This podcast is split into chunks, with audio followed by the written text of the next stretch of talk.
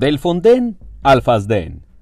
¿Cuánto daño le ha hecho el presidente Andrés Manuel López Obrador con sus decisiones hacia los damnificados, gobiernos municipales y estatales ante los embates naturales que han cobrado vidas y pérdidas multimillonarias?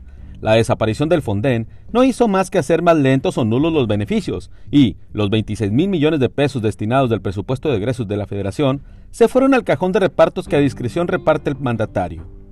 Pero en la Cámara Baja, los diputados del PAN y del PRI pidieron volver de nuevo al esquema del Fonden, pero cambiarle el nombre por el FASDEN.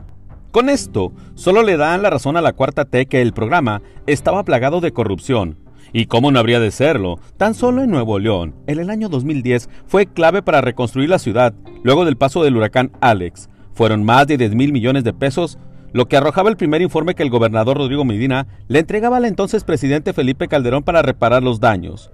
Imagínese todo ese recurso aplicado a discreción, sin concursos ni licitaciones de por medio, comprando a proveedores y constructoras al precio que la urgencia merecía.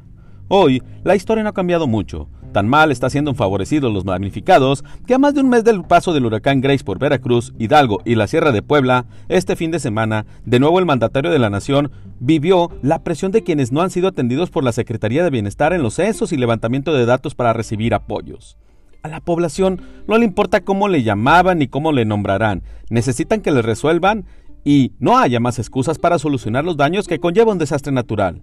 Le llamen Fonden o Fasden, lo importante es la inmediatez del apoyo que les den.